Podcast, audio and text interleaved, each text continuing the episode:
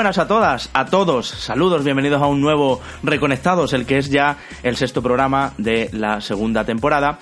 Os habla Javi Andrés, como siempre, y hoy vamos a ver eh, muchas cosas, muchas reviews, muchos juegos importantes, pero también, antes de contaros de todo lo que vamos a hablar y saludar a mis compañeros, queremos aprovechar eh, para lanzar el que ya es, ya tocaba, el primer sorteo de esta segunda temporada. Y lo vamos a hacer de una manera diferente. Ya sabéis que estos sorteos son para toda esa gente, sean del nivel 1, 2 o 3, que nos están apoyando en www.patreon.com barra reconectados. Esto va a seguir siendo así, por lo menos en este primero, ya veremos si luego podemos abrir un poco más, estamos estudiando también cómo.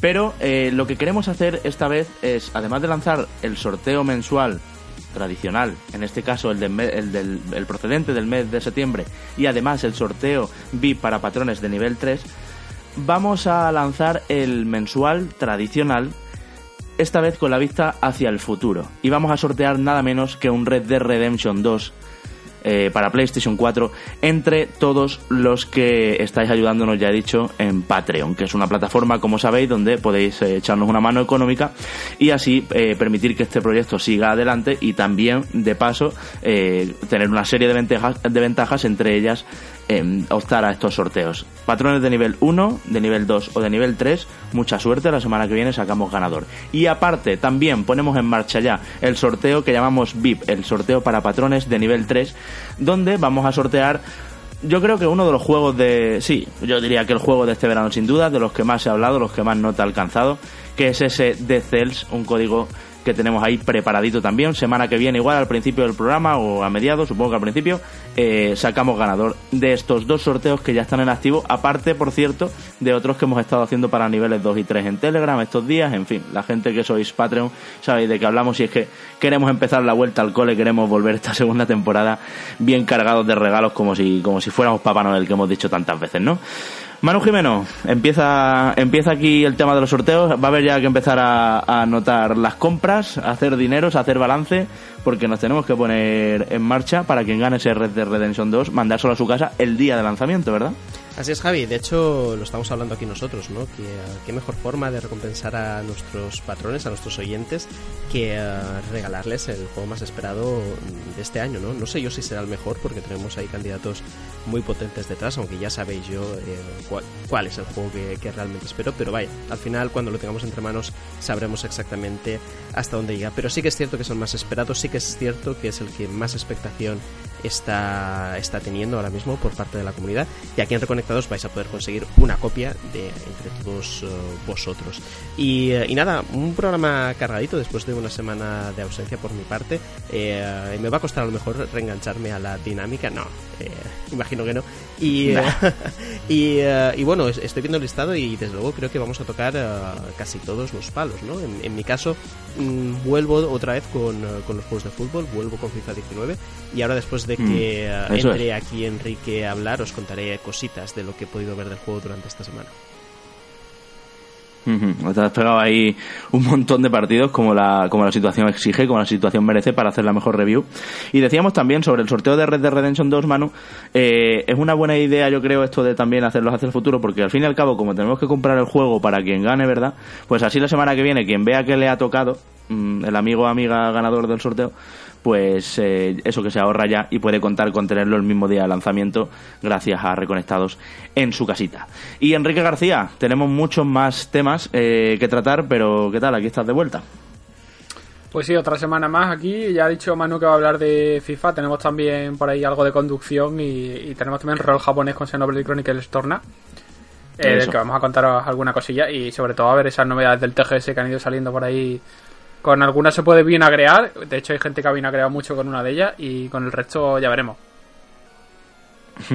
Pues como dice Enrique, hablaremos de Forza Horizon 4 también, hablaremos de Xenoblade Chronicles 2 Torna, ese de Golden Country que es eh, la expansión que ha salido bastante bien también, o eso espero, Enrique ahora me lo cuentas, y noticias buenas y malas, eh, comentarios vuestros, en fin, todo lo habitual, más Enrique, por cierto, te lo dejo por ahí apuntado, tienes algo que contarnos de la semana pasada, una teoría loca de esas que, que tienes por ahí, así que luego nos lo cuentas. De momento, vamos con Manu, vamos con FIFA 19.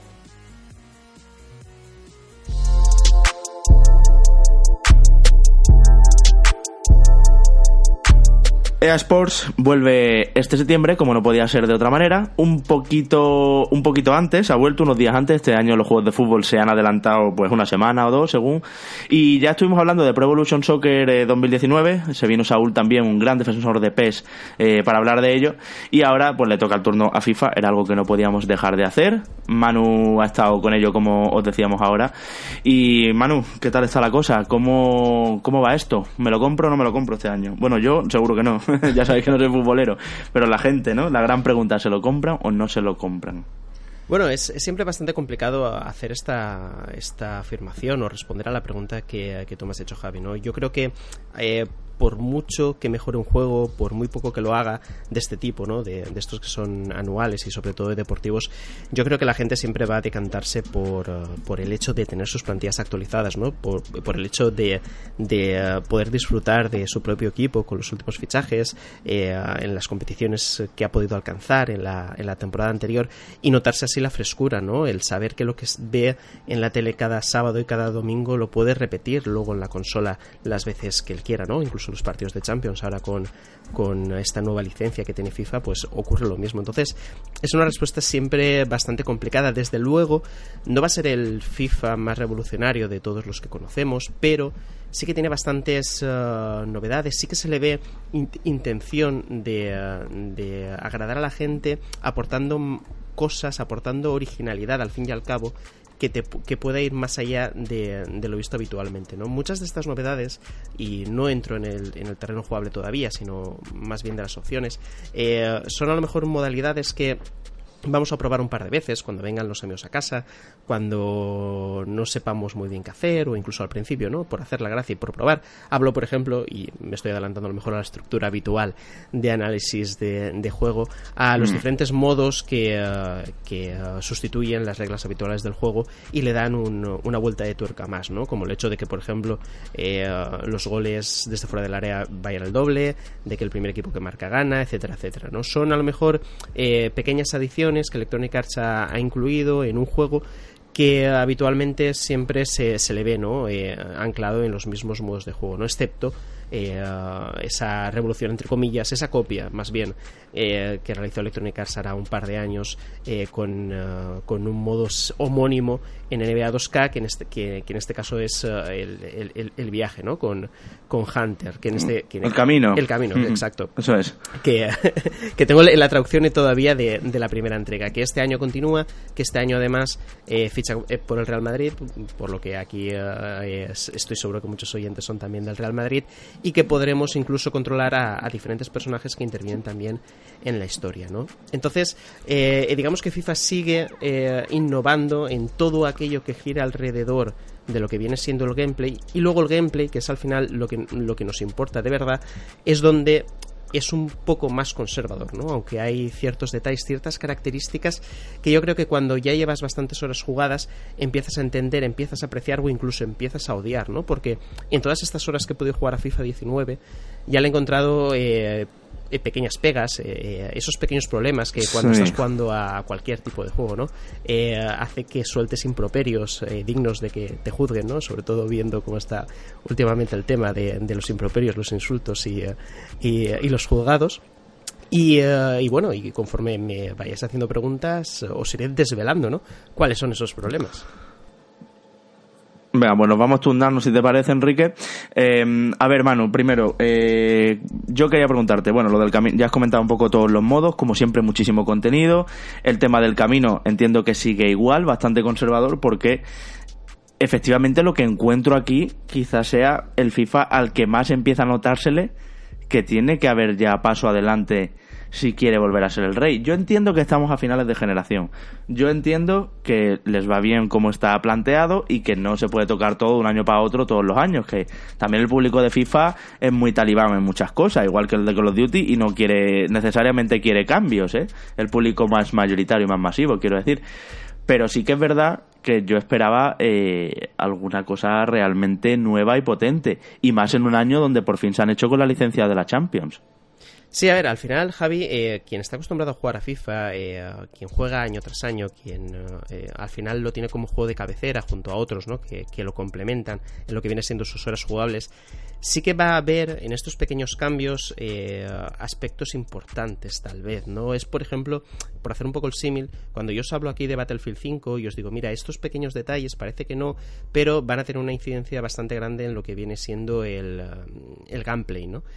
aquí ocurre más o menos lo mismo. Yo aquí, por ejemplo, he detectado, y me parece una noticia muy positiva, que el hecho de que se le dé más importancia ahora al peso del jugador, a las dimensiones que tiene, a, cómo se mueve, a, cuánto abarca, eh, va a hacer que, de alguna forma, no sé si a nivel profesional, porque yo hasta ese nivel no llego, obviamente, pero sí al nivel casual, vais a poder aprovechar eh, más eh, a esos delanteros tanque que tanto me gustan a mí, por otro lado, que puedan retener el balón, que puedan girarse, que puedan devolver y puedan girarse de espaldas para luego desmarcarse. Ese, tipo de detalles que a lo mejor en juegos como PES, por ejemplo, que creo que sí que está bastante atrasado en, este sentido, o el propio FIFA hace unos años, eh, son cosas que el jugador en su mente imagina muchas veces cuando juega y hasta ahora no había tenido la posibilidad de hacerlas, ¿no? Yo creo que y por centrarnos en lo positivo, creo que FIFA 19 acierta muy mucho en el hecho de que todo aquello relacionado con las físicas y el motor de impactos cada año mejora. Y yo este año, en esto en concreto, sí que he notado un salto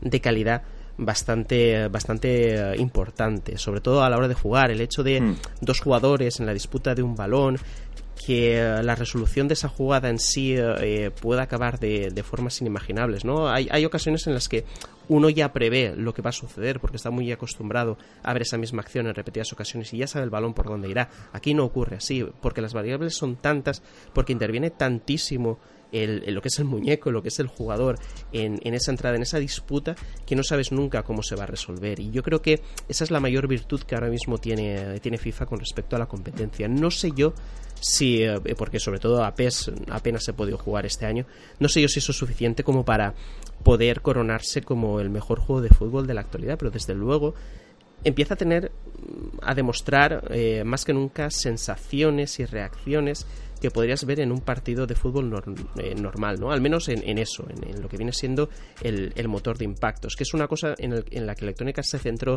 ya prácticamente cuando hizo aquel acercamiento con el Ignite Engine, ¿no? Que luego pasaría al Frostbite, fue un poco un intento fallido, pero ya se Sí, el Ignite, ese, ese, es el motor, por cierto, que se, que se queda en Switch, el, Ignite.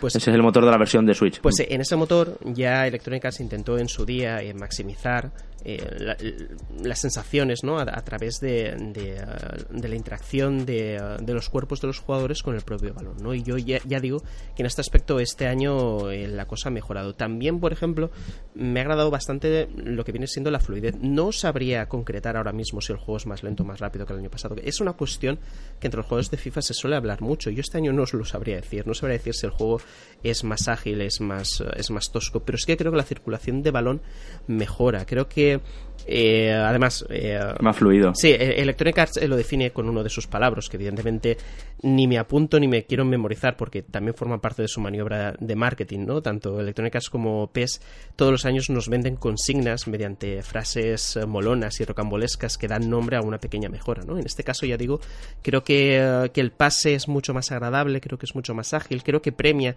a aquel jugador que intenta hilvanar una jugada algo más elaborada y eso, mm, bajo mi punto de vista, es bastante satisfactorio. ¿Cuál es el pero, no? Porque yo ahora estoy contando cosas bastante positivas y la introducción no ha sido tan positiva. Pues el pero es que de momento hay ciertas acciones que intentan premiar el abuso de la espectacularidad por encima del buen juego. ¿Y a qué me refiero en concreto? Pues me refiero, por ejemplo, a la, facilidad que en este mismo momento hay para hacer eh, voleas y remates casi imposibles eh, a centros elevados, ya sea de córner o ya sea de jugada internada por, pues, eh, por la banda.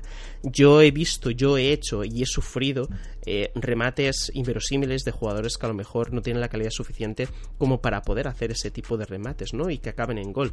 Son cosas que espero que Electronic Arts eh, acabe retocando mediante parches. Ya en la demo ya hubo gente que, puso un poco el, grito en el cielo en cuanto a, ojo, cuidado, que esto es, esto es un poco un arma de destrucción masiva y en, en manos de jugadores en un apartado online. Y así está siendo, ¿no? Y yo creo que es bastante peligroso el hecho de hacer algo extraordinario, como puede ser un remate muy, muy chulo, una chilena, una volea dentro del área, hacerlo algo recurrente, algo frecuente. Yo creo que cuanto menos se vea esa jugada y eh, cuando aparezca que realmente sea importante y que eh, cuando meta gol te sientas satisfecho, va a ser mm, mm, o, va a conseguir que el juego tenga ese toque más real, más verosímil y también más disfrutable, ¿no? Porque tú cuando abusas de una mecánica eh, más extraordinaria acaba siendo pues ordinaria, ¿no? Y eso es un problema. Y luego por último hay una mecánica que, que, a mí de momento no me ha acabado de convencer, que es el, el, llamado eh, tiro exacto o algo así, no sé exactamente cómo, cómo, lo ha denominado Electronic Arts, pero el hecho es al final eh, la preparación de un tiro eh, mediante un botón, o sea, mediante la, la, pulsación de un botón y luego volver a pulsarlo en el momento adecuado porque hay una barra que te lo mide para que ese remate sea perfecto, ¿no? Es como hacer una doble pulsación pero la segunda tiene que ser muy medida. Esto lo que consigue es que la probabilidad de que tú metas gol aumenta si aciertas esa segunda pulsación, ¿no? También tienes la opción de, de, de no pulsar el botón y, eh, y, simplemente rematar como rematabas anteriormente. Eh, es algo que yo creo que en el baloncesto funciona porque títulos como NBA 2K han implementado este tipo de mecánicas en muchas hmm. ocasiones y funciona bien, pero porque la mecánica al final de, de, un tiro en, en el baloncesto yo creo que es algo diferente, creo que incluso bajo mi perspectiva, puedo estar equivocado, algo más lento que lo que puede ser en, el fútbol, ¿no? Cuando el hecho de armar la pierna y disparar eh, es en ocasiones eh, cuestión de fracción de segundos, ¿no? Y si tú tienes estabilidad activada y a lo mejor pulsas dos veces porque te has puesto nervioso, porque tienes que rematar y estás ahí ansioso por rematar, es muy posible que ese remate a puerta vacía, por ejemplo, acabe, acabe fuera. Tienes la opción de desactivarlo, ya digo, ¿no? Pero mm, aquí sí que veo más intención de electrónica es decir, oye, mira, aquí tengo una mecánica nueva, chula, que va tal, que luego una eh, un disfrute real de esta mecánica cuando está bien ejecutada dentro del juego. ¿no? Entonces, eh, eh, como estáis viendo, mm, sí que destaco por un lado cosas que sí que han mejorado y, que veo buenas y necesarias, y por el otro, mm, problemas que surgen y que se pueden reajustar, pero también otras implementaciones que yo sí que no acabo de encontrarle una, importancia relativa o que realmente vaya a marcar lo que viene siendo el juego online ¿no? o el juego entre amigos en, en esta entrega de FIFA. Yo te iba a preguntar, Manu, porque me dijeras un, un aspecto que te ha parecido súper positivo, que ya no lo has dicho con el tema del impacto, y un aspecto súper negativo que también no, no lo has dicho. Entonces yo directamente te voy a preguntar por el, por el foot, que ya sabéis que es este modo eh, que lo peta directamente, que FIFA, yo creo que si existe hoy por hoy, independientemente de por la simulación deportiva, es también por este modo que es el que aporta beneficios más que notables a electrónicas. Entonces quería preguntarte cómo lo has visto, eh, cómo se gestiona la, la evolución de, del propio modo y de tu perfil de jugador, si hay cambios, no hay cambios, se mantiene todo tal cual. Eh, hay implementaciones nuevas en el Ultimate Team. Yo creo que lo más relevante y eh, uno de los aspectos que, que más habéis escuchado seguramente estos días es el hecho de que ahora sí que te incluye la probabilidad a la hora de, de realizar alguna apertura de sobres. ¿no? Ya sabéis que el año pasado hubo bastante polémica al respecto, sobre todo porque la mecánica de, de, abrir sobres y jugar a Ultimate Team eh, yo creo que incitaba a querer comprar más, ¿no? Y eso en, en, eh, en, manos de niños que no están supervisados por los padres puede ser peligroso. Yo creo que Electronic Arts le ha visto las orejas al lobo. Le ha visto las orejas al lobo porque mm, es raro, es extraño que eh, no haya saltado una polémica muy muy grande durante todos estos meses al respecto de esto, ¿no? Porque sí que han habido casos de, de, niños que habían cogido la tarjeta de sus padres y habían comprado y demás, pero no se ha llegado nunca a profundizar hasta qué punto eh, las prácticas de electrónicas con, eh, con el foot estaban siendo abusivas, ¿no? Yo creo que ellos se han adelantado a una posible oleada de críticas eh, más negativas, sobre todo a raíz de, de yo que sé, de posibles artículos de, de prensa, y digamos que Foot eh, es algo más honesto a la hora de, trabajar eh, todo este asunto. Por lo demás, a nivel de gameplay, pues bueno, eh, creo que el Division Rivals es, es, una implementación bastante, bastante positiva, ¿no? Sobre todo por el tema de las, recompensas que te puede ofrecer de forma semanal y, en general también lo que viene siendo la interfaz o lo que viene siendo la gestión de los recursos en Food me ha agradado más. Yo en ocasiones me liaba, me sigo liando un poco, pero cada vez menos, ¿no? Entonces, en ese sentido, pues sí que lo veo satisfactorio. Continuará siendo el rey, continuará siendo el rey de los modos de juego, continuará siendo eh, la opción que, a la que irán los jugadores nada más entren, ¿no? Es casi casi como eh, el, entrar a jugar un duelo por equipos en, en, Call of Duty, ¿no? Antes de tocar siquiera la campaña. Es lo que va a ocurrir con Foot en este FIFA 19 como ha ocurrido en los anteriores. A mí una de las cosas, Manu, que me gustaba ya, bueno, ya un poco cerrando, porque has comentado prácticamente todo, una de las cosas que me gustaban mucho de FIFA siempre han sido las bandas sonoras y la, música, ¿no? Que, incorporan, porque últimamente se estaban yendo también un poquito más hacia los indies, estaban tirando de algunos grupos muy interesantes. Entiendo, por cierto, eh, que Paco González y Manolo Lama siguen siendo los comentaristas de la versión en español, ¿no? Si no me equivoco. Y, y bueno, veo que, que, claro, por tenerlo que analizar con, con, en, previa, pues muchas cosas las dice en inglés todavía, ¿no? Es lo que tiene al final la deformación de trabajar con esto, ¿no? Eh, con, el, con el material antes de, de su lanzamiento, las previews y demás. Eh, tema banda sonora, la música y todo eso eh, sigue estando a la altura, ¿no? Hay algunos temazos ahí y, bueno, por lo que he podido ver por encima, que ya te digo que yo esto no lo toco ni con un palo, Julio. Sí, al final eh, la banda sonora de FIFA yo creo que eh, además en muchas ocasiones marca eh, los hits de, que vas a escuchar durante los siguientes meses, ¿no? Yo creo que es, es, ya casi casi un, icono de nuestra cultura, ¿no? De, y muchas veces asociamos canciones a, ah, pues esta salía en, la edición de tal FIFA, ¿no? pero más allá mm. del tema de las canciones sí que me gustaría centrarme en, Paco González y Manolo Lama y decir que estoy harto estoy muy harto de ellos, estoy muy harto de, um, de, escuchar sus frases de mierda y perdón por el, por el palabra y por expresarme así de mal. Ya sabéis que yo no suelo expresarme así, pero es lo que me sale ahora mismo de dentro porque creo que se cargan en ocasiones atmósferas interesantes, sobre todo este año teniendo la Champions League y teniendo la, la Europa League mm, hubiera sido hubiera sido interesante que uh, ellos dos se hubieran esforzado un poquito más se les hubiera dado frases con más sentido. Parece que en todo momento, bueno, y como son ellos también, ¿no? Tal vez lo que no me gusta son ellos, es posible. Pero en todo momento... Pero tú, sabes de dónde, tú sabes de dónde viene esto, ¿no? Esto viene de que el 90% de las frases que escucháis en FIFA vienen recicladas de año tras año. Entonces, a mí me lo ha comentado esto gente de Electronic Arts, es muy difícil cambiar a los comentaristas porque es que ya está todo hecho. Ellos llegan este año, graban X frases nuevas para la versión de este año y ya está. Pero el remaster, eso lo vienes oyendo desde hace siete años. Sí, sí, sí. El mismo, el mismo clip, el, de la misma pista, vamos. Sí, eh, y, es un problema, eh, sobre todo por lo que te digo, ¿no? Porque el oído, eh, que lo decimos todos los años, ¿no? Pero el oído está ya muy acostumbrado. también es cierto que quien escuche la COPE, que es donde Manuel Lama y Paco González suelen retransmitir sus partidos mm. o, o, dirigen tiempo de juego, verán también que no corresponden sus voces a lo que realmente ellos hacen. Entonces, yo por ejemplo que de vez en cuando pues sí que escucho eh, su programa, me choca mucho luego cuando lo escucho en, en FIFA porque no son ellos, están sobreactuados, son frases que ni de coña van a decir, eh, las frases además eh, se cargan atmósferas, no voy a decir emotivas, ¿no? porque no creo que el fútbol pueda o, o deba definirse bajo estas palabras, pero sí ambientes impresionantes como puede ser que un equipo esté en la Champions League o esté en la semifinal o esté en la final de la Champions y que eh, por sus frases tan lamentables al final eh, todo ese envoltorio tan bonito ¿no? que, pueda eh, recubrir un partido de fútbol ellos mismos se, lo carguen ¿no? y incluso mm, cuando dejas la animación de la introducción para que se alargue hasta el final que no tengan frases suficientes y que te metan dentro frases que corresponden a lo mejor al, al, propio desarrollo del partido, ¿no? Eh, pues uh, los es verdad, es verdad, están corriendo mucho. Yo, yo qué sé, mierdas de esas. pero vamos a ver, pero si el partido todavía no ha empezado, ¿no?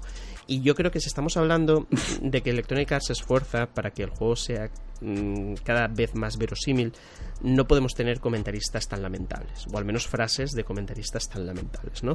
Sí, más que comentaristas, guion de comentaristas. Sí, no, y por eso digo, que luego estaría el debate de si nos gusta Manolo Lama y Paco González, que eso daría para varios programas. No, hay que... Eh, ya sabéis también cómo funciona esto y cómo se hace esto. Ellos probablemente no vean nada Simplemente le dice, oye, por favor, locútame todas estas frases. Y claro, luego puestas en pantalla, estás viendo ahí, me imagino para los que os flipa esto, una imagen epiquísima en no sé qué estadio epiquísimo y un golazo a punto de producirse súper épico y te escuchas una frase ahí que se grabó un martes a las 5 de la tarde en un estudio de, de, de locución, ¿no? Y entonces pues no, claro, no, no, no encaja, eh, eh, es normal, es insalvable en parte este, este aspecto. Pero yo sí que espero que cuando FIFA del salto de generación o de motor gráfico, de lo que el salto que sea, que empieza a ser bastante necesario, como decíamos, eh, cambien los locutores.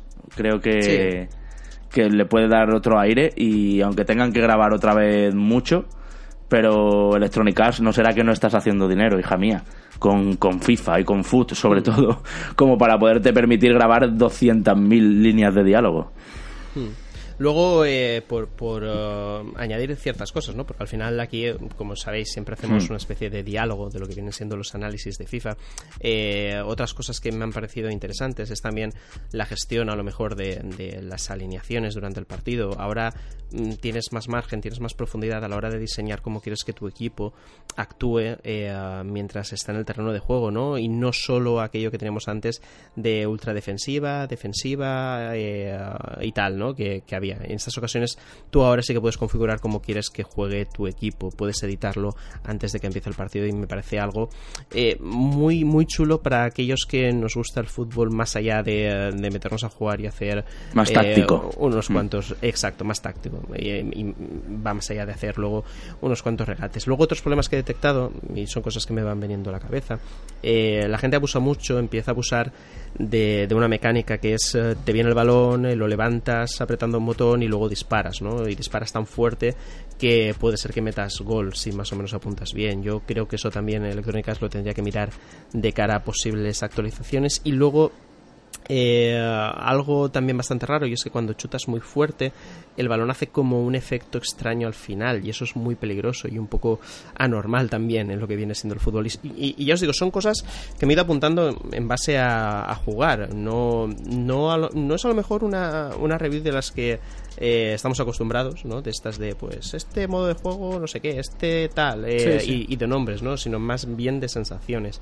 He jugado online, he jugado mm. con... No, no, estas son, estas son las buenas, estas son las que son las buenas, claro. He, jugado online, he jugado con mi hermano, eh, me ha palizado mi hermano, porque mi hermano con, con Fortnite y con, y con FIFA, desde luego, ahí no hay quien le compita.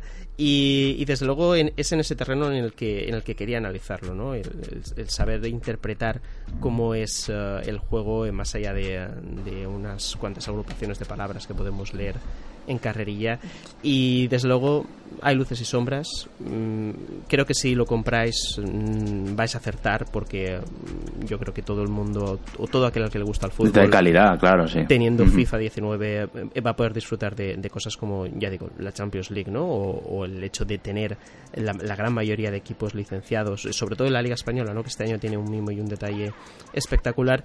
Pero por supuesto tenéis el podcast de, hace un par de semanas, ¿verdad? Con, con Saúl que nos hablaba de PES y lo ponía, lo ponía muy bien. Yo no me atrevo a comprarlo. De hecho, Sí, sí, Enrique, dime. No, de hecho, de hecho, Manu, ha habido bastante guerra en redes sociales esta semana con el tema de las reviews de uno y de otro. El propio Saúl se ha enfadado, muy entre comillas, con, con algún seguidor y con Alfonso y se han peleado ahí. Nada, después te cuento, después te cuento, pero vamos, que la pelea de todos los años de mejor FIFA o mejor PES. ¿Y, pues, qué se viene diciendo? ¿Cómo has percibido tú? Lo que se, viene diciendo, yo lo que he percibido lo, que he percibido es que PS viene más fino, lo que ha dicho Manu, que PS viene, es el que arriesga, es el que entre comillas innova y es el que se le nota lo de todos los años, que el presupuesto que tiene pues es el que es. Pero que este año parece que mm. PS es el que mm. ha estado ahí más fino. Sí, eh, Yo lo que sí quería, quería apuntarte dos cosas, Manu. La primera que espero que tu hermano tenga mejor gusto que tú con Shadow Tomb Raider. y, la, y la segunda que, aunque no, lo hemos podido tocar y creo que tú tampoco, el, FIFA, la versión de Switch. ¿Vale? Mm que viene, como ha dicho Javi, con el, Ignite y que técnicamente está, está, muy, está por debajo, lógicamente, pero que, es bastante potable a nivel técnico, 60 frames y demás, y que ya por fin tiene varios varios reclam varios elementos que el año pasado no tenía, como por ejemplo ya podemos jugar con amigos. Bienvenidos al siglo XX. Qué bien. Y aparte de eso, pues bueno, he estado bicheando un poquillo y todavía seguimos con la ausencia del camino, que al que le guste va a tener que jugar en consolas actuales de sobremesa, hmm. eh, de generación presente. Bueno, no sé cómo definir Switch. Y que el Ultimate Team parece que vuelve a tener ahí sus limitaciones, pero bueno, que, no deja de ser una versión bastante digna del simulador. ¿eh? Hmm, da, un poquito de rabia. Que sí, de, pues, todas formas, el, yo lo que había leído, perdona Manu, es que era un poco pocha, ¿eh? Hmm. A ver, técnicamente es lo que es, quiero decir. son hardware diferentes y pasa lo del año pasado. Pero que no han dejado que, Porque además otras veces lo han hecho. O sea, en otras versiones, entre comillas, menores de para portátiles. ¿Recuerdas la etapa de PS Vita que te salía un FIFA que era un truñaco importante? Sí. Y al año siguiente te salía el mismo FIFA que del año anterior con los equipos cambiados. O sea, ya, ya por lo menos no hacen eso. Sí, eh, de todas formas eh, me da un poco de pena también. Los dispositivos portátiles eh, siempre se han llevado las peores versiones en todos los sentidos, ¿no? Y yo creo que lo podía entender con PS Vita. bueno, lo podía entender. Creo que lo que se hizo, lo que se hizo con PS Vita daría también para varios programas, ¿no? De, del sacacuartos que supuso en, en, muchísimos años, o creo que en todas las ediciones en las que salió el juego en, en esa consola. Pero ahora en Switch yo creo que es una máquina, no voy a decir tan potente, ¿no? ni, mucho menos como PlayStation 4, pero yo creo que sí que ah, habría lugar para hacer, hacer un producto más completo. Al final te da la sensación, mm, esté mejor, esté peor, este año, según comentas Enrique, yo no he podido probarlo, pero según comentas, eh, está mejor que, el anterior pero mm, pese a todo no es un producto completo, ¿no? Eh, te da la sensación de que has comprado parte de lo que viene siendo FIFA este año y eso desde luego es, un problema para los juegos de Switch. De todas formas, mm, quien tenga la opción, eh, ya sabéis lo que decimos siempre, ¿no? Eh, en Switch este tipo de third de juegos third party, tienen sus problemas. En esta ocasión, desde luego, no te vas a llevar la, mejor edición de todas. Y, como, y, por ejemplo, me viene a la mente Dragon Ball Fighters, que que había que tener ojo porque la comodidad a la hora de jugar en Switch, mm, sobre todo dispositivo portátil, no era la misma que en Play 4. Y si al final ibas a jugar con el dock, ¿qué más te daba? No? Estar con Play 4 One eh, que estar con, con Switch. Entonces eso, simplemente esa apreciación acerca de la consola de Nintendo.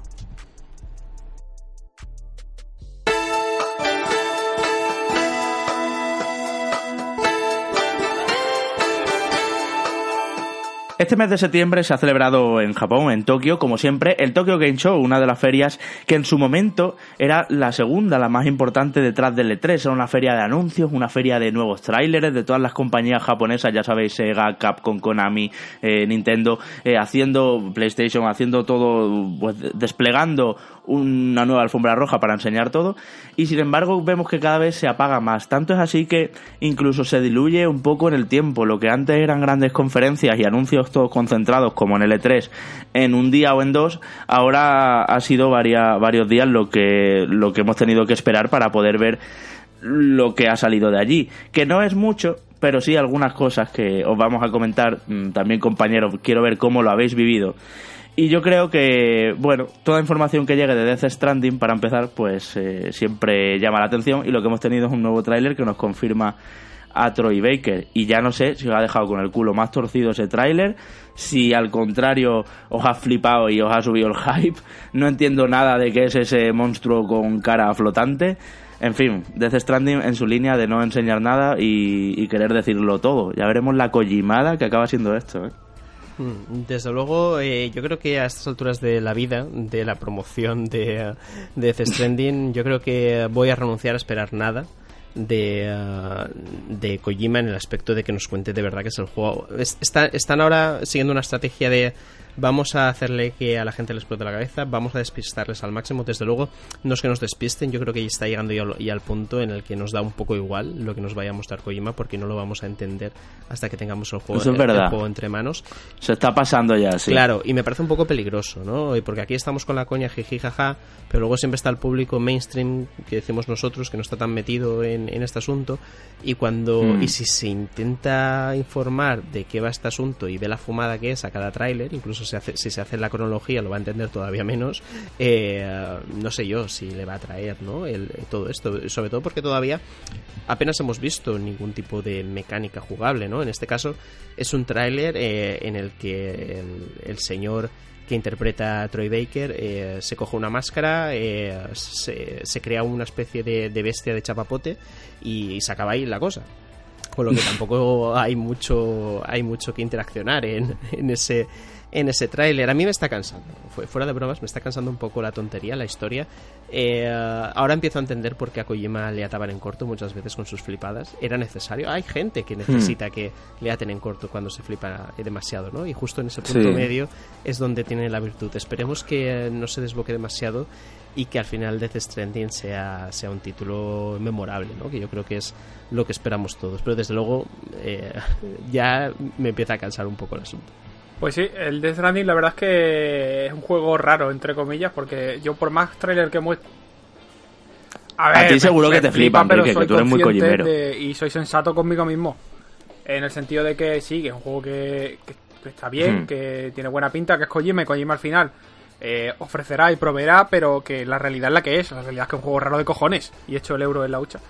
Un juego en el que ahora mismo no sabemos mm. de qué va, o sea, ni, ni, a nivel argumental, más allá de las cuatro pinceladas de, esta especie de apocalipsis eh, en la que se producen paradojas temporales y se altera y hay una organización y los señores de petróleo que salen de debajo de la tierra.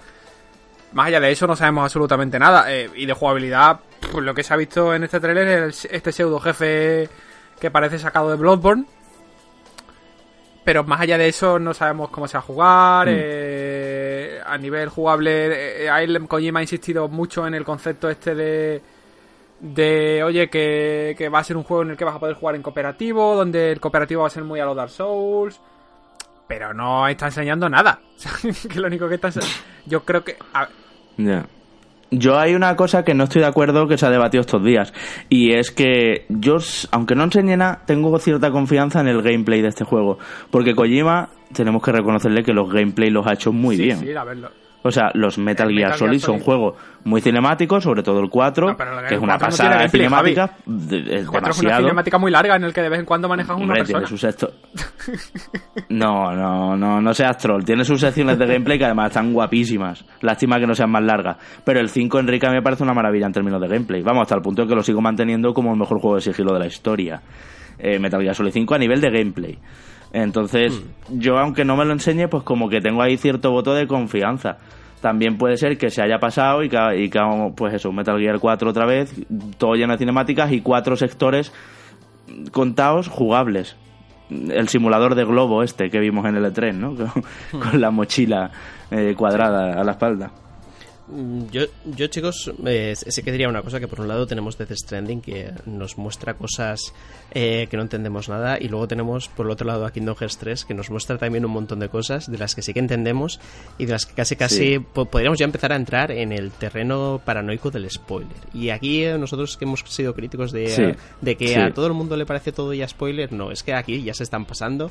Aquí creo que ya... Yo, mira, me he visto el tráiler porque tenía que hacer el programa. Si no, no veo el tráiler porque, porque no, porque cuando llegue el juego ya mm, empezaré a, encajar el puzzle, empezaré a verlo todo y casi casi que mm. me habré visto el juego en trailers. Yo creo que ya está bien, que ya quedan poquitos meses para que salga Kingdom Hearts 3, que sí que hemos visto el mundo de Big Hero 6, que ya estaba anunciado, ¿no? Pero bueno, hemos visto un poco de gameplay al respecto pero excesivo, excesiva información al respecto de, la historia, del argumento de, este título. Yo creo que hay diálogos que no tienen por qué aparecer, ni personajes tampoco que no son necesarios. Eh, Square Enix está pasando. Y no sé, Javi, yo creo que tú, tú estarás conmigo, seguro. Esto ha sido, esto, Manu, ya nos están robando la ilusión, así te lo digo. Eh, es un juego que esperamos mucha gente muchísimo, sabéis que aquí lo esperamos muchísimo y efectivamente yo la semana, bueno, la última vez que viniste, dos semanas, dijiste no quiero ni, ni ver el tráiler o nos lo dijiste por otro lado, no sé si mm. fue por WhatsApp o aquí en el programa o qué. No quiero ni ver el tráiler al final lo has tenido que ver como dices y has visto que es gameplay, gameplay, gameplay e incluso que hemos visto ya muchas de las áreas del mundo de Big Hero 6 que serán en San Francisco como es eh, como en la película y, y es que qué sorpresa nos va a quedar ya y es que así ha pasado con el de Enredados con el Olimpo en Hércules, eh, con el de Frozen. Y por cierto, ahora que mencionamos mundos y demás, se ha confirmado también que por lo menos en su doblaje inglés, por cierto, sigue, seguimos sin noticias de si va a estar doblado en castellano, como aquel mítico doblaje de Kingdom Hearts 2. Bueno, en su doblaje inglés... Sí, eh, coincido. que sí, ¿no? Que va a venir en inglés. Pero es que encima tiene un reparto brutal en inglés. Porque Ana, Elsa y Christoph de Frozen son las voces originales de la película. Eh, Madre Goth, el Flynn eh, son las voces de Enredado. Eh, el cerdo de, de, Toy Story, Ham y Rex, el dinosaurio, son las voces de Toy Story de la película. Hércules es la voz de Hércules en inglés, estoy hablando. Y así más, incluso el pato Donald y Goofy. O sea, el reparto es brutal. Y esto es oficial. Yo no creo, visto esto y la pasta que habrá costado esto, no creo que lo vayamos a tener en español. Ojalá, de dos cruzados, me equivoque y lo tengamos con voz en español, porque a mí una de las cosas que me gustó mucho de Kingdom Hearts 2 fue ese doblaje con el entrenador Pokémon como Sora, pero me da igual. Eh, no sé, creo que era bastante agradable, sinceramente, no tener que seguir subtítulos ni tener que seguir nada y poderte repanchingar a jugarlo tranquilamente. Además que, bueno, que siempre soy un mm. defensor de, de cualquier eh, doblaje. Tirón de orejas, por cierto, a Square Enix por no haberlo incluido en el juego, en la remasterización. Desde luego, desde luego. Mira que, les costaba, es verdad. Enrique, por eh, cierto, estás con Kingdom Hearts ahora, ¿no? Bien, bien. Al final, al final cayó, Manu. Sí, sí, sí. Eh, me gusta que no haya hecho caso a la encuesta que hizo en Twitter y que al final eh, nuestra presión, Javi, haya, influido más que todos aquellos votos emitidos en Twitter. Eh, Yo te digo una cosa también. Yo no terminaba de recomendárselo y era como, mira, Enrique, cuando salga Kingdom Hearts 3 te ves el vídeo ese que incluirá o que subirá al canal de Square o te buscas por ahí un vídeo resumen que los hay algunos muy buenos en YouTube y ya está, ¿eh? Esto de jugar Kingdom Hearts 1 a día de hoy tiene que ser un poco duro, ¿eh? Bueno, eh, pero así que sepa pues lo bueno que le espera a partir de ahora y que al menos que cuando aquí eh, surja el debate entre tú y yo, Javi, cuando salga Kingdom Hearts 3, que, que, que se entere de algo, ¿no? Así que, que nada, ahí tienes Enrique para entretenerte a partir de ahora. Bueno chicos, y también en este TGS hemos tenido nuevas, eh, buenas nuevas de ese juego que es uno de los más esperados que tenemos nosotros, Resident Evil 2 Remake, que llega a finales de enero y hemos tenido un nuevo tráiler extenso de la historia y un nuevo gameplay. No sé eh, como lo habéis visto, a mí me está encantando lo que, lo que muestra Capcom. Eh. Tanto el trabajo que están haciendo a nivel de diseño de personajes como el, reenfoque que le están dando a la mm. historia. Ya hemos podido ver, eh, por cierto, a, a Dawon en movimiento. Eh, qué estilazo. y digo, qué estilazo, ¿eh? Qué gafas de sol. Qué, qué, qué, qué, sí, sí, sí. Qué estilazo que iba a decir que... Mm, Qué estilazo italiano, ¿no? Me encantan las gafotas estas que le han puesto como de super diva, como de... y creo que le pega muchísimo al rollo de Ada y también la voz. Es como muy... Sí, ese como momento en que le toca la espalda y dice, ya, ¿qué haces? No me toques, porque toca. Así que tiene, tiene, tiene muy buena pinta. Eh, hay una cosa que he visto en el trailer porque ya me puse a mirarlo en plan agonías. Y ahí veo ya que hay partes que no salían en el juego original, que ya lo vimos en, ya lo había dicho Capcom, pero ya hemos visto específicamente a Ada y a León eh, andando por la calle, por una calle de, de, Raccoon City, que eso no, eso no estaba en el juego, salvo que hayan mm. cambiado mucho un recorrido, algún recorrido concreto, como que tengan que salir de la comisaría para ir al laboratorio o alguna cosa. Así que yo creo que va a estar muy interesante. Sí, sí. Pero eso está bien, eso está bien. Justo estos días, Enrique, hacía nuestro colega Dani Figares en Mary Station un vídeo em, hablando sobre Resident Evil 2 y el miedo a lo desconocido, por así decirlo, y cómo este remake va a intentar que incluso los que nos conocemos el juego al dedillo, eh, paso a paso, nos sorprendamos y nos cambien muchas cosas. Y, a lo mejor la aparición del Licker no es en el techo, en ese pasillo en concreto, a lo mejor eh, ese mismo pasillo luego que más adelante salían los, los brazos de los zombies por las ventanas, pues no está igual. Eh, no sé, van a cambiar muchas cosas o eso, que cambie el recorrido, que cambien diálogos, que cambien cruces entre los personajes. Y a mí no me parece mal, de verdad os lo digo, no quiero un calco 1-1 pero con graficazos de lo que era Resident Evil 2, quiero sorprenderme de nuevo y estoy muy a favor Ahora que lo has dicho, hay una cosa que me, me, que me llama mucho la atención a ver cómo lo hacen y es que eh, si os fijáis en el escenario de, Claire, si jugabas el escenario B de Claire, salía este hombre, Mr. X, bueno, este hombre, el tirán, el señor que iba vestido de verde, que ahora le han puesto gorrito flamenco. Sí. Que de hecho el gorrito viene de los primeros prototipos de diseño que hizo Capcom en los 90. Pero bueno, eh, pues que este hombre salía, era como Nemesis, que salía en puntos concretos, que sabías cuándo iba a salir y la pared que iba a romper. Ahora pueden hacerlo completamente hmm. interactivo, es decir, hmm. que este señor puede romper una pared que no te esperas, o puede romper una pared en función de por dónde se está moviendo el jugador. ¿Sabes? Que va a ser otro rollo. Y, ya solamente de pensar un mm. posible remake de Resident Evil 3 con este rollo orgánico, ya me vuelvo loco. Claro, es verdad, para Nemesis le vendría genial esa, esa imprevisibilidad, ¿no? Que no sepas cuándo viene Nemesis y todo aquello. Hmm. Yo, por aportar algo, simplemente lo, mismo que, que, había comentado anteriormente de Kingdom Hearts 3. Yo creo que se está viendo demasiado, mm, más que nada porque queremos también sorpresas dentro de la familiaridad que vamos a tener con Resident Evil 2. Queremos volvernos a sorprender y, eh, por favor, Capcom, stop enseñar más el juego, que queremos luego enterarnos de cosas nuevas. Así que eh, lo que es, bueno, mm, más allá de, esto, sí que tenía yo una duda que tenía que apuntar a que le quería preguntar a Javi. Eh, ¿Qué narices pasa con Final Fantasy XV? ¿Todavía hay alguien que lo juega? ¿Todavía hay contenido por ahí que le interesa a alguien? Qué trolete es.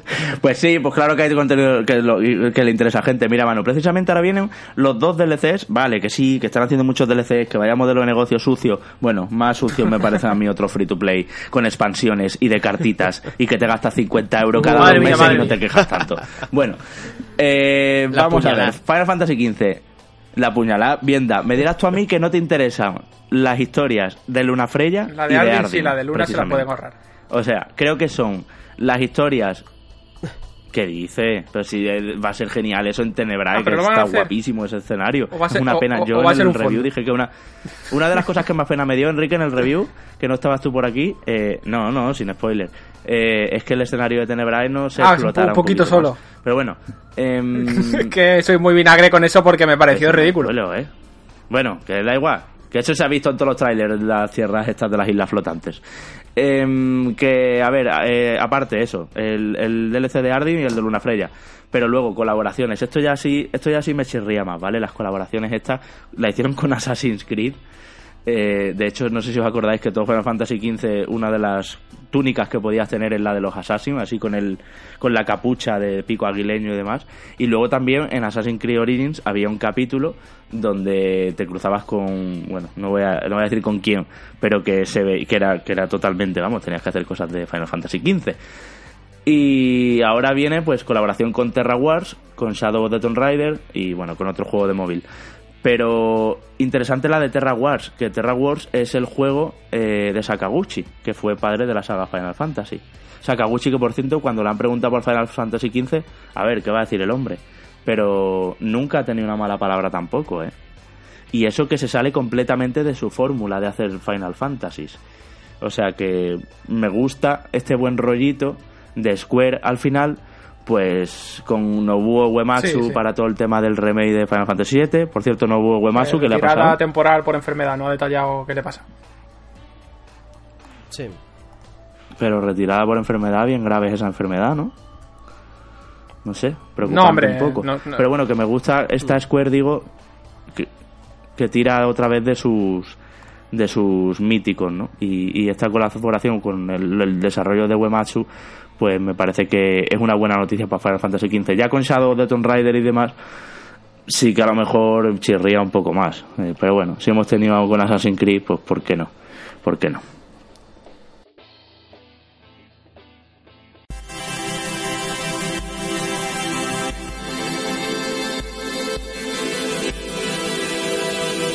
Forza Horizon 4 ha resultado, ha acabado resultando uno de los mejores juegos de conducción arcade de la historia, está diciendo todo el mundo, y nosotros damos fe de ello, de que efectivamente la franquicia ni se siente agotada todavía, ha sabido reinventarse y ha hecho un muy buen trabajo que además, por cierto, a todos los que tengáis Xbox Game Pass o a todos los que tengáis Xbox en general, os recomiendo que este mes os cojáis el Game Pass y probéis Forza Horizon 4 porque ya va a estar disponible directamente en cuanto salga. Nos ha gustado mucho, ¿verdad compañeros? Es un verdadero juegazo que eso sí, de cara a una quinta entrega sí va a tener que a lo mejor hacer algunos cambios, pero bueno, hablando con los pies en el presente, vaya tela, vaya rival eh, para otras muchas marcas de la conducción arcade. Totalmente, Javi, ya lo hemos visto eh, yo no soy muy muy fan de la saga de, de lo, la saga iba a decir de los juegos de conducción porque no soy experto ni y yo soy bastante patoso cogiendo curvas.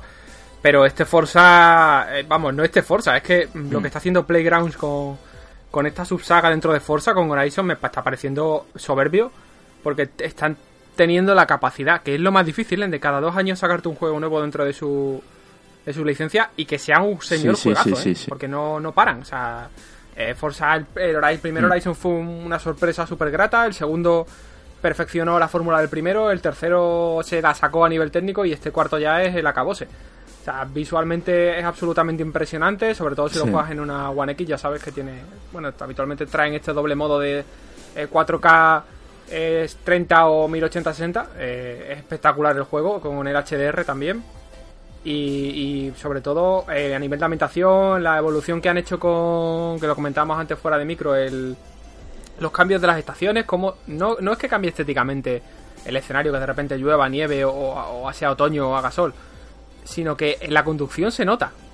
O sea que a nivel jugable, claro, pero muchísimo. Es que son cuatro juegos en uno, Enrique. Es que son cuatro juegos en uno. Y además cambia tanto también visualmente y de físicas y de, tracciones y inercias y demás, que es que no tiene nada que ver. Las carreras de invierno con las de verano, vamos, es, es increíble cómo, cómo han conseguido ese elemento físico eh, que rara vez se consigue a, a, estos niveles. También es verdad que se pueden tomar ciertas licencias. Al ser un arcade, esto no es como Project Cars o como, o como la propia Forza Motorsport, ¿no? Donde pues si hay un charco, o los Fórmula 1, ¿no? Se me ocurren que son juegos más puristas, donde si hay un charco se te va muchísimo el coche. Aquí al ser arcade, pues el agua salta para todos los lados, eh, se nota en otro sentido que la física ha cambiado al pasar por ahí porque resbala o por una por una, una placa de hielo, ¿no? Por ejemplo. Pero, no sé, súper divertido, muy satisfactorio a los mandos. Yo, de verdad, lo decía Enrique y lo, y lo comparto, estoy muy sorprendido que tras cuatro entregas, una cada dos años, que es trabajar a todo, a todo opinión, eh, sigan reinventándose. Y creo que Escocia le ha venido, pero fantástico al título. ¿eh? Y eso que, que se habló, cuando se rumoreaba este juego, se hablaba que si iba a ser en Japón, en Tokio, algo así, un, punto más exótico, ¿no? Para nosotros Escocia tiene poco exótico porque, bueno, está aquí al lado y como que es un clima europeo. Pero, pero joder, es súper variado en entornos. Eh, bueno, yo estoy muy fascinado. Mm, bueno, eh, más que Escocia, Javi, eh, Gran Bretaña en sí es, eh, es, es al final el, el, escenario global ¿no? en el que está ambientado este Forza Horizon 4.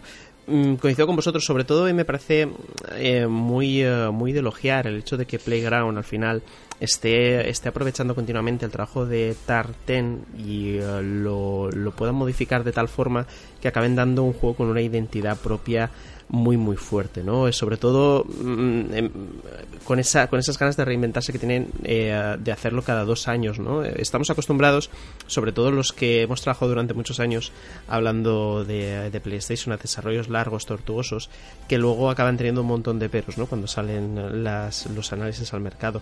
En este, en este título no es así. Eh, nosotros tres que, eh, que ya lo hemos podido probar y diversos compañeros con los que hemos comentado, creo que desde el minuto uno todos teníamos la sensación de que estábamos ante, ante un título eh, de una calidad eh, por encima de la media, de esos juegos que coges y dices, eh, aquí se han hecho las cosas bien, aquí todo funciona, aquí todo tiene su sentido.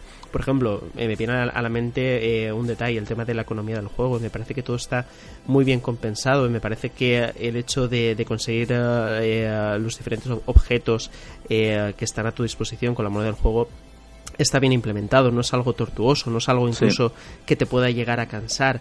Y luego, además, el tema de, las sesiones y de las temporadas mm, da un aliciente extra también y sobre todo creo que incentiva muchísimo la capacidad de, que el jugador vuelva al título y rejuegue una y otra vez. Que eso es algo complicado, ¿no? Si no le pones al final a este tipo de juegos de arcade eh, sistemas de, para mejorar tus rankings, ¿no? En comparación con, con otros compañeros, eh, es siempre complicado que una vez completes todo vuelvas, ¿no? Aquí, en cambio, entre, entre ese sistema de temporadas junto con las marcas de toda la vida, mm, puedes perfectamente convertir a Forza Horizon 4 en, uh, en aquello que yo hablaba, ¿no? De, FIFA 19, de tu juego de cabecera mm. para eh, que luego se complementen otros, ¿no? y los eventos, Manu los eventos que hemos visto, los diarios, semanales, eh, todos estos, eh, son bastante, están bastante bien. Eso sí, para jugar online, ¿eh? a mí los eventos tengo que decir que no me han gustado tanto quizá en single player. Cuando mm. no juegas con gente, al final se quedan un poco más como en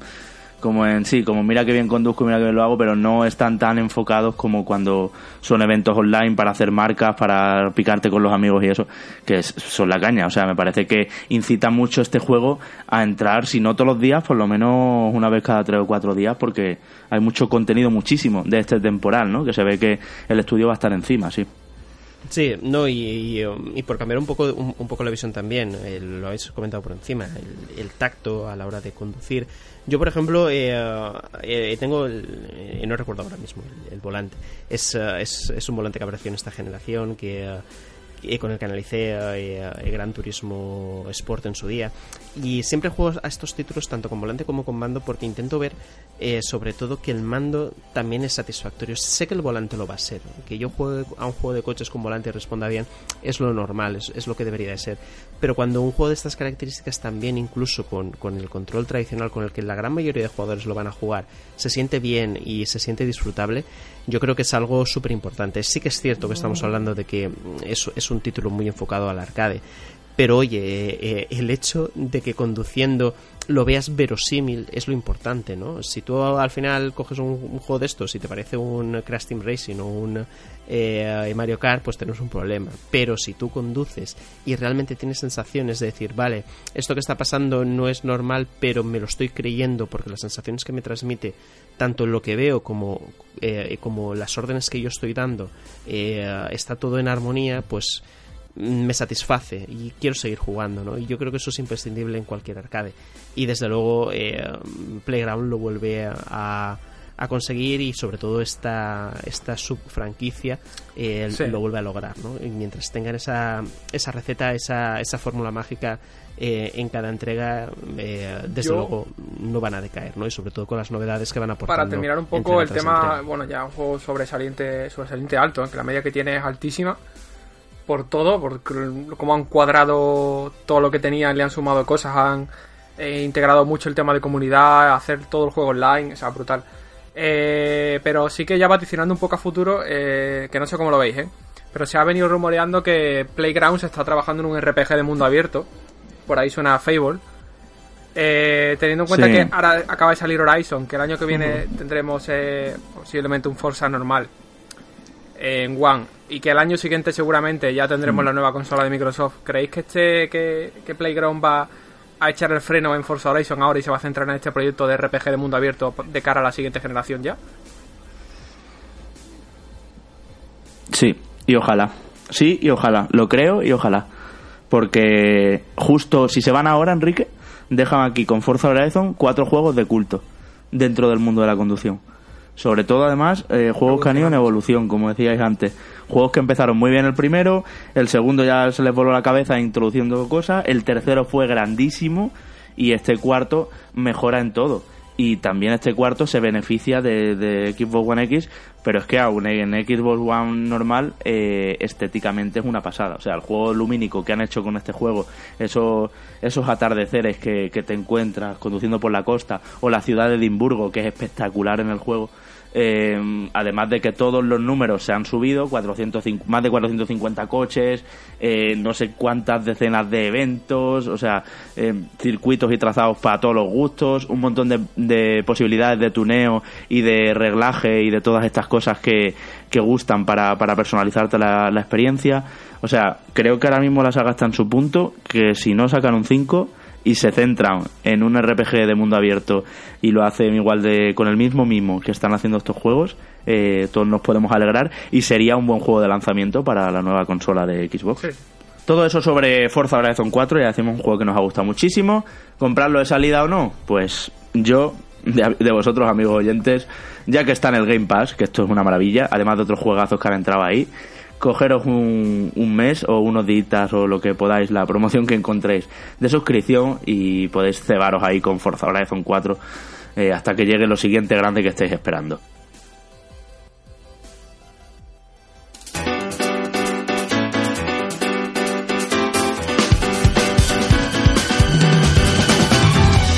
Hablemos ahora, cambiemos de tercio, de Xenoblade Chronicles 2, ese DLC, esa expansión, Torna de Golden Country, que ha estado Enrique con ello, entre Kingdom Hearts, Shadow of the Tomb Raider, llevas muchas cosas tú para adelante, Enrique, yo no sé dónde sacas tanto tiempo para jugar, pero una de ellas es, Torna, efectivamente. Cuéntanos, Xenoblade Chronicles 2, un juego que nos gustó muchísimo también aquí en Reconectados, eh, tuvimos invitado también para comentarlo, pero yo la verdad es que no he podido darle tanto como querría a Xenoblade. Así que Torna ha sido todo tuyo y cuéntanos cómo está la expansión. Pues a ver, eh, bueno, como sabéis, Xenoblade sale hace casi un año, bueno, salió en diciembre del año pasado, un título sobresaliente para Nintendo Switch, un título eh, de la mano de Monolith que sorprendió muchísimo, ya no solo por... Al principio recibió ciertas críticas por la estética, porque también cambió un poco la estética más eh, maduro japonesa que tenía Xenoblade Chronicles X, por esta estética más manga, más anime, más puramente japonesa, pero que fue un juego a nivel argumental entrañable, a nivel jugable muy dinámico, y aunque seguía teniendo sus cosas de, de chinos, como diría Sergi, pero, pero funcionaba muy bien como, como, JRPG, atraía mucho contenido y yo creo que le metí unas 90 y pico horas. Eh, tuvo sus pases de temporada con ciertos contenidos eh, eh, de ampliaciones, de misiones, de mejoras, incluso llegaron a sacar varios parches para permitir que se pudieran controlar los Blades de otra forma. Añadir más personajes a nivel jugable, personajes que no eran controlables como Blade los terminaron metiendo como, como controlables en base a estos parches, hicieron bastantes cosas. Y, pero por el camino se dejaron algunas cosillas, que es lo que han pulido eh, con esta expansión. Para, para hablaros un poco de la trama, no voy a entrar en muchos detalles porque esto es una precuela. O sea, esto pasa 500 años antes de la trama de, de la historia principal. Eh, no, concreto, viajamos con Lora y con Jin. A Jin ya lo conoce, bueno, realmente a los dos los conocemos de, del, del Xenoblade de la historia principal, pero a Jin más que a, que a Lora. Y recorremos nuevos escenarios que, que hemos visto con momentos nuevos, eh, adentrándonos en esta parte de la trama en el que vemos como una civilización eh, se alza en detrimento de otras que va destruyendo y, vamos viendo cómo, eh, bueno, la... Es que tampoco quiero comentar mucho porque es decir aspectos spoileantes de del juego, del principal. Por eso el otro día me preguntaba eh, hmm. alguien en Twitter que si podía jugar al torneo antes que a y le dije que no, que primero el otro eh, pero bueno, vamos a ver un poco cómo se van evolucionando los personajes que en el modo, en la historia principal son los antagonistas, sin decir ningún nombre. Y los motivos que tienen, las justificaciones que tienen y demás. Eh, que no quiero decir exactamente quién es. Pero bueno, el caso es que es un título que lo tenéis por 30 y 32, 33 euros en versión física, que viene con su cartuchito. Además es independiente. Si lo compráis en versión física nos hace falta tener el, original para poder jugarlo. Incluye también los contenidos descargables que se pusieron en el pase de temporada. Y cosas que se han mejorado. Por ejemplo, en la secundaria, lo que es la organización de secundarias que en el original eran bastante caóticas. Aquí anda un pasito más y están un poquito más ordenadas. Además, son más, más elaboradas. Hay una parte del juego en el que tenemos que jugar eh, secundarias para ganar eh, ciertos elementos que nos permitan seguir en la historia. Eh, a nivel de horas, yo creo que en unas 20 horas, depende de, de tu ritmo de juego, pero unas 15, 18, 20 horas te puedes acabar la trama, que está bastante bien para un descargable de ese tipo. Ojo. Mm, no, sí, pero que tampoco es mucho, ¿no? O sea, que no es tampoco un porrón ahí de 50 horas. Es que no es, un, no es, un, juego de rol independiente, no deja de ser una expansión. O sea, es que... Es que eso voy a decir yo, que, si la expansión está a 50 horas, yo lo siento mucho, pero no se la recomiendo. claro, incluso. Aquí ya te digo, por, hacer una comparación a, los oyentes, eh, es una muy buena expansión eh, yo la equipararía a nivel de estructura, es decir, a, lo que ha supuesto a lo que vimos con el legado perdido. Que es un juego que, en, a ver, evidentemente, en Uncharted, de, de, que, hmm. de lo que ofrece, es decir, que te complementa mucho el juego principal, te da un montón de horas, te da un montón de contenido y sobre todo profundiza en personajes a los que les teníamos bastante cariño. Eh, a nivel técnico se ha notado mejoras, yo he notado mejoras a nivel técnico, sobre todo en el modo portátil, que la verdad es que en el juego original se veía se veía un poquito Eso horroroso, sí. según qué zona. Aquí eh, se han currado la parte técnica y ha mejorado. O sea, no se ve perfecto, pero sí que es verdad que no vemos esos dientes de sierra que nos cortaban tanto en el juego original. Así que yo, si os, si lo tengo que recomendar, si, habéis jugado primero el Xenoblade, el, el, Chronicle 2, y os ha molado, que seguro que sí, porque si le habían metido 70, 80, 90 horas a la trama como le metí yo, os ha gustado seguro, esto es una compra absolutamente obligada. O sea, son 20, 20 y pico horas más de trama, eh, visualmente a mí me encanta el diseño de Monolith, los personajes, las cinemáticas son brutales. Yo de este juego me encantan las cinemáticas porque tiene tiene un toque en el que las cinemáticas le meten unos filtros y le meten unos movimientos a los personajes que no los ves en el juego, en el gameplay. Y que le dan un toque peliculero brutal. Que ya pasaba un poco en el Xenoblade Chronicles X en, en Wii U. Así que recomendadísima la compra, además precio súper justificado para todo lo que ofrece. También porque estamos un poco mm, huérfanos de JRPG en Switch, ya que la fecha de Dragon Quest 11, amigos, si os habéis fijado, seguimos sin saberla de la versión de, de Nintendo Switch. Sí, sí.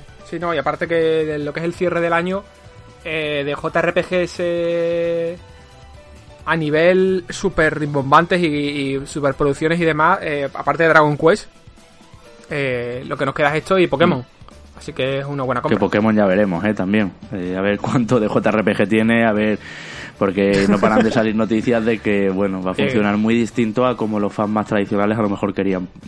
Podrían querer, ¿eh? Mm. Es, Pokémon para papás y mamás y niños pequeños. Tiene pinta, tiene pinta, ¿eh? Y, y con nuevos Pokémon con cabeza de turca.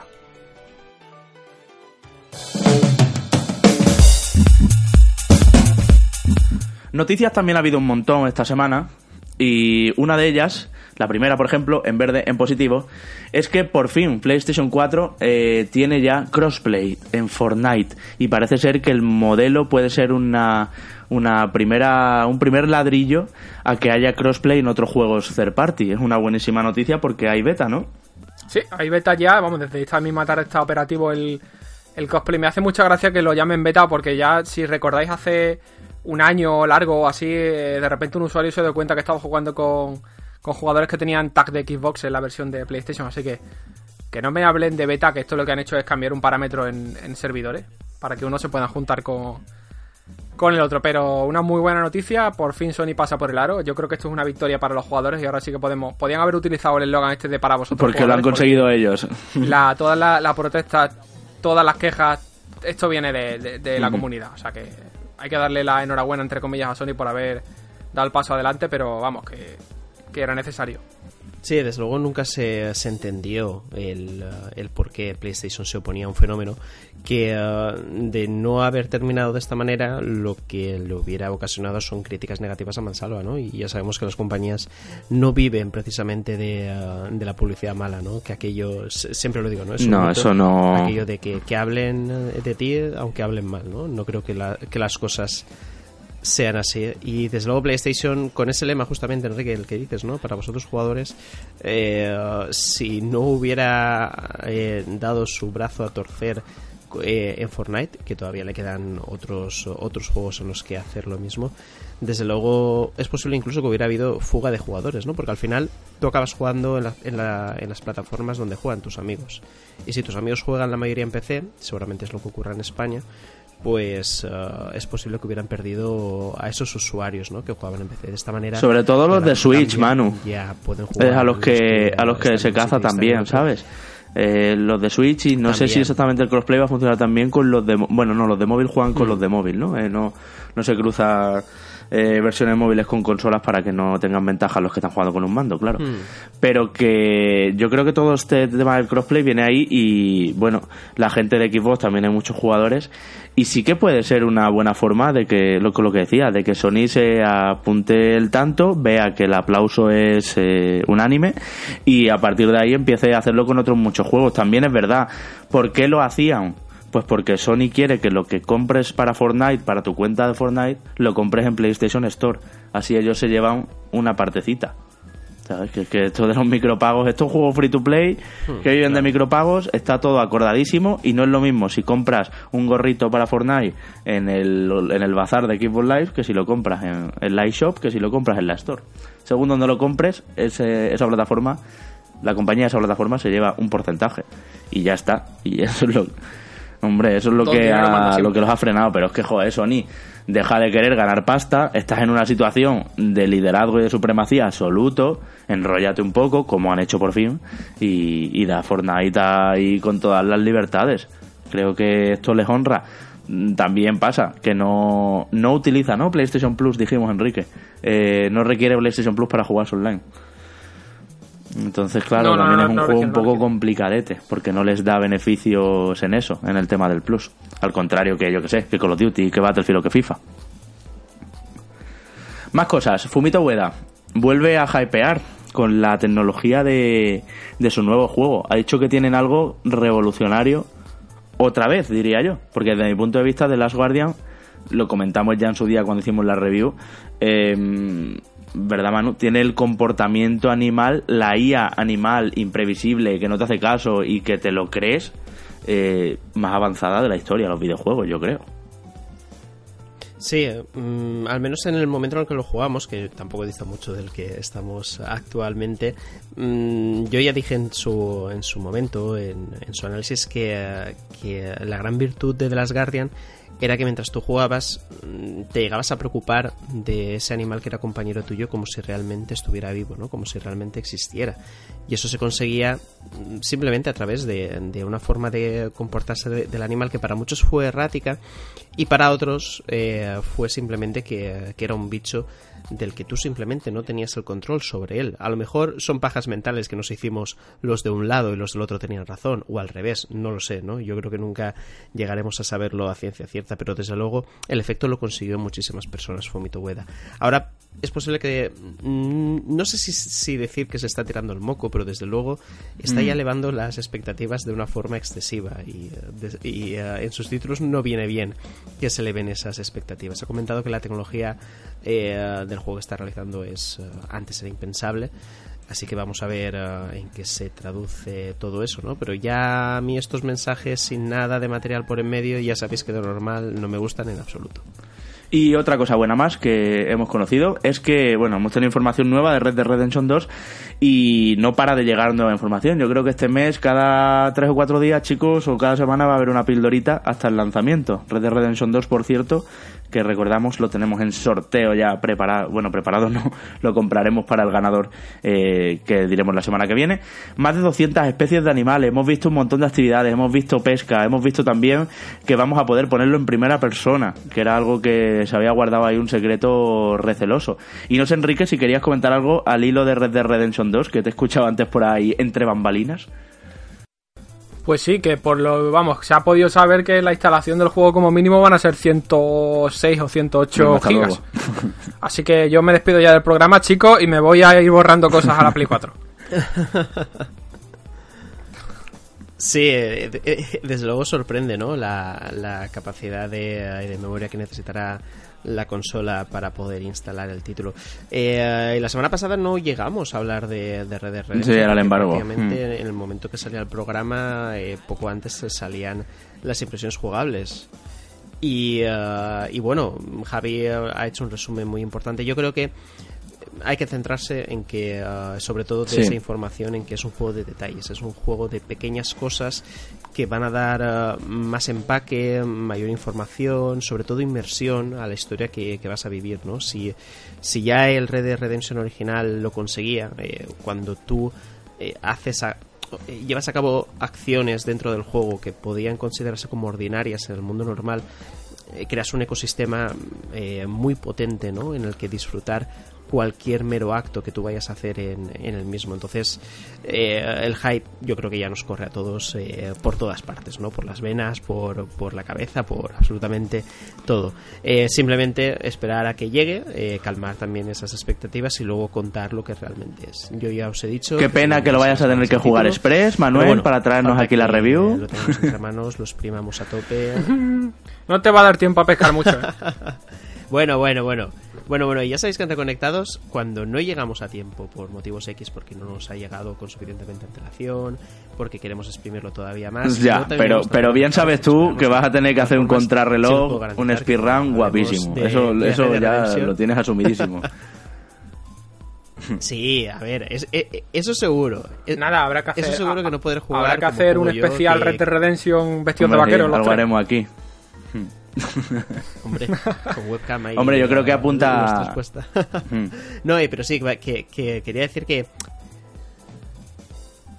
No, no, que quería comentar simplemente eso, que evidentemente lo jugaremos rápido, que no me entretendré a, ver todas las florecillas que haya en el campo, pero desde luego lo analizaremos y hablaremos sobre él cuando ya tengamos toda la información al respecto. Creo que es el lanzamiento más importante del año, lo hemos repetido ya varias veces en este programa y cualquier cosa que no sea trabajar el título con todo el tiempo del mundo será un error. Así que eh, podéis ir esperando y esto no es crear hype, esto es simplemente nuestra forma de trabajar, podéis ir esperando pues un análisis. Desde luego creo que la ocasión va a merecer la pena, estamos todos en sintonía, estamos de acuerdo.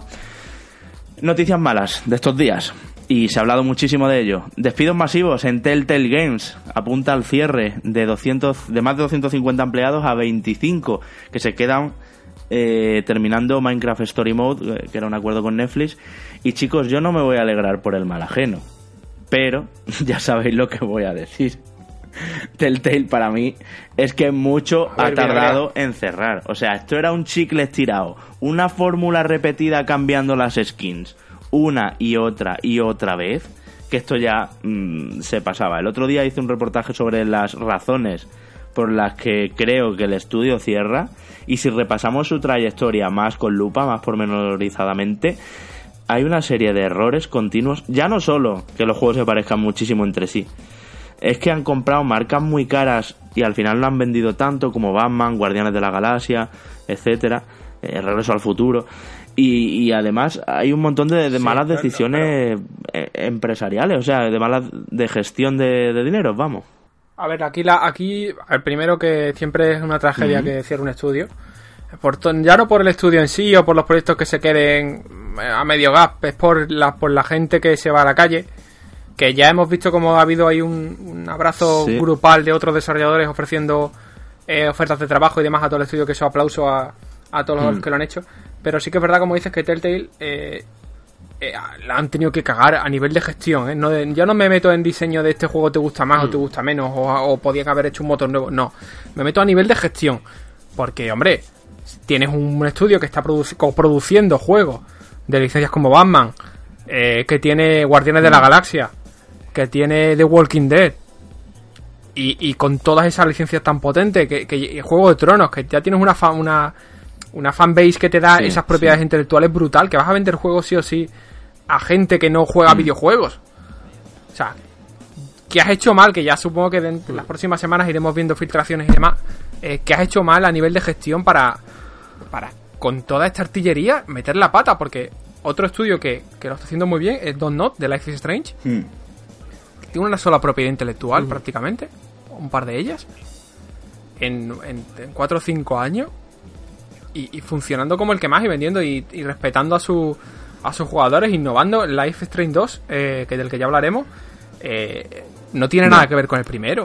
O sea, tú ves el primer juego y ves el segundo y evidentemente hay conexiones y hay rutinas de desarrollo y tienen cosas compartidas, pero ni estéticamente se parecen, se nota una evolución de uno a otro brutal. Eh, a nivel narrativo también se nota evolución del estudio.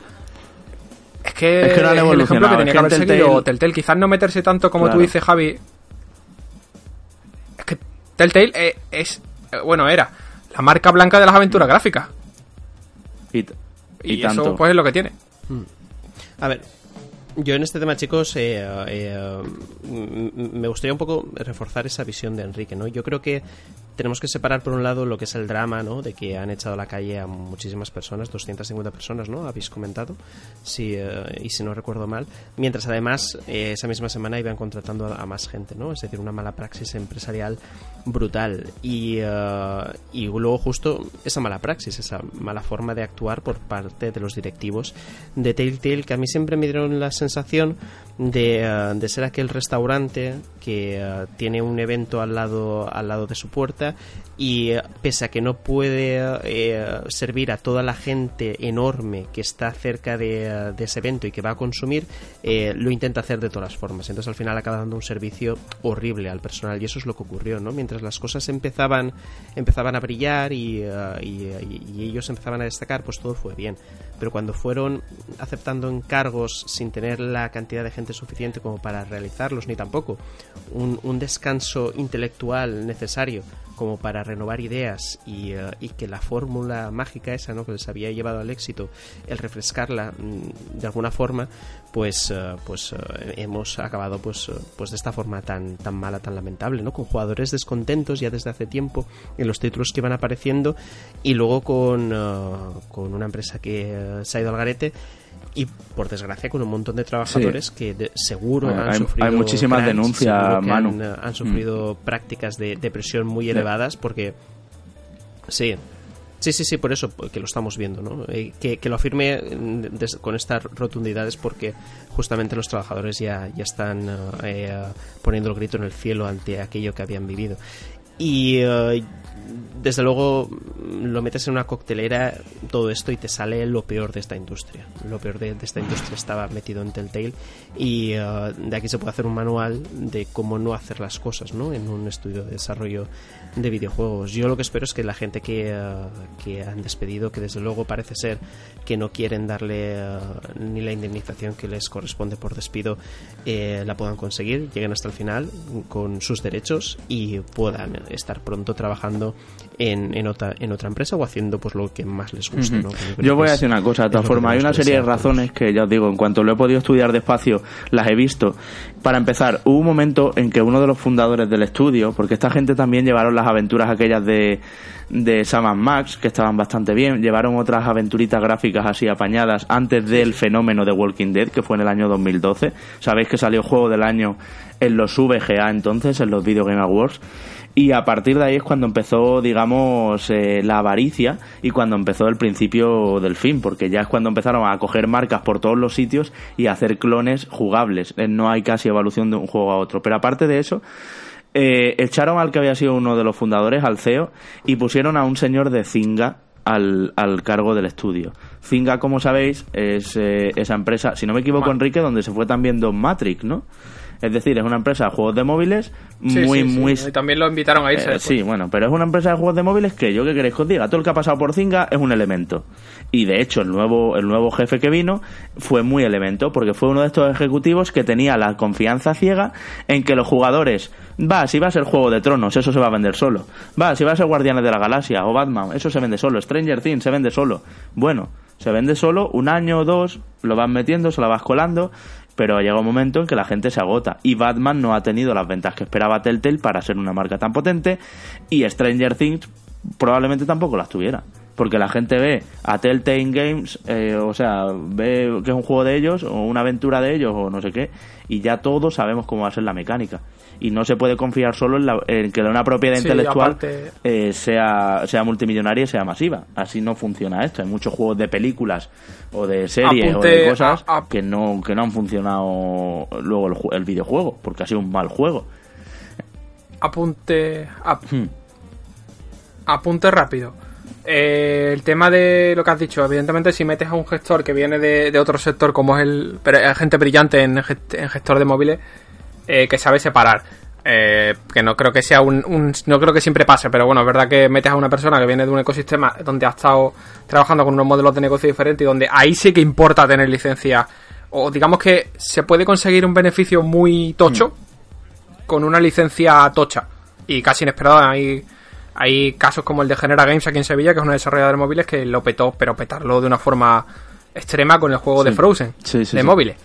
O sea, que se, pueden conseguir esas cosas. Pero claro, cuando empiezas a tener moldes y el mismo molde lo aplicas para todo, eh, pues pasa lo que pasa. Apunte 2. El juego de que hemos dicho que iban a haber filtraciones, de hecho esta semana ya hemos visto algunas. El juego de, de Stranger mm. Things, que no sé si habéis visto los vídeos que han salido, eh, me parece horroroso.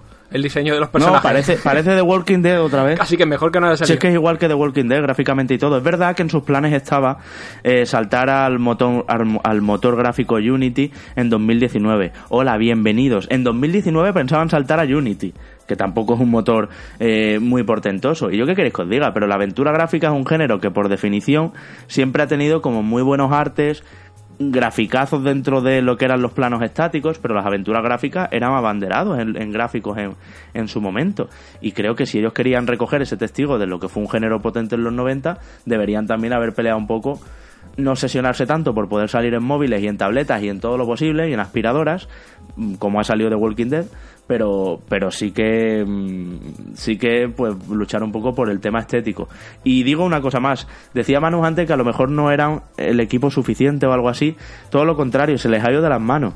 Nada menos que 400 empleados eran en un momento dado. ¿Dónde vais 400 personas para hacer para hacer el Telltale? Exacto, si es que 400 personas es casi lo que hay en Bungie. Bueno, en Bungie hay 600, pero pero Bungie es una barbaridad, es una ciudad entera.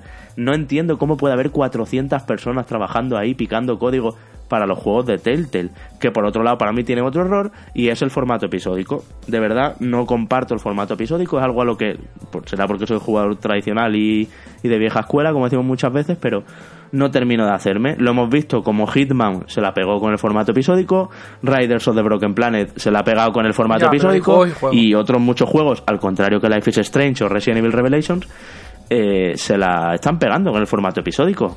Que no es. que no nos gusta tanto a los jugadores que nos traten aquí como.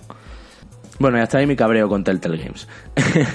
Por otro lado, Devil May Cry 5 hemos sabido que va a tener eh, micropagos opcionales, que yo diría casi macropagos. Hay algunas cosas que valen una verdadera pasta. Ha dicho el director del juego que que nadie se preocupe, que es probable que los jugadores tradicionales no los quieran comprar, pero que ellos los ponen ahí por si alguien prefiere acelerar eh, su progresión de personaje pagando. ¿Cómo veis esto? Porque vamos, el asunto tiene son tela. micro micropagos micropagos para vagos. Microvagos. Sí, sí, sí, son micropagos para vagos.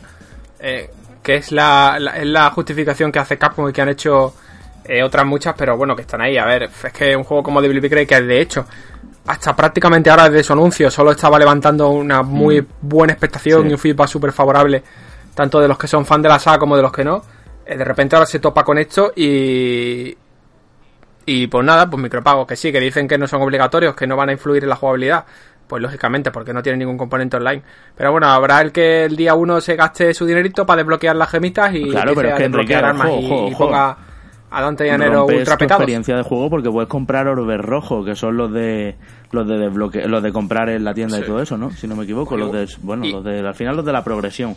Comprar orbes rojos en Devil May Cry, si tú te dices, "Va, me ha comprado 200.000 orbes rojos." Ya está, ya tienes al personaje al máximo en la primera fase. Pues igual que el rico que entra en la discoteca y se lleva y se lleva no sé, a quien quiere. las mejores copas, quiero decir.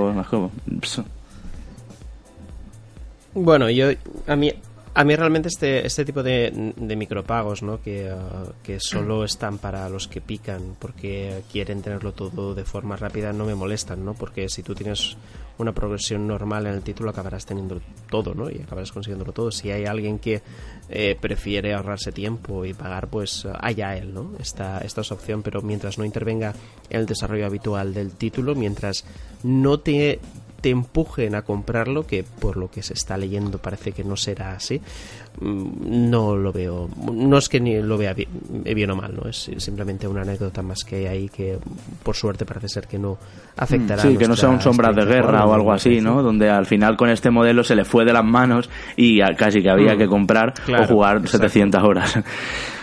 ya, mano, pero yo qué sé. A mí tal y como están las cosas y con lo bien que va Capcom con hmm. sus licencias y sus cosas, no, no es momento de, de caer en esto quizá.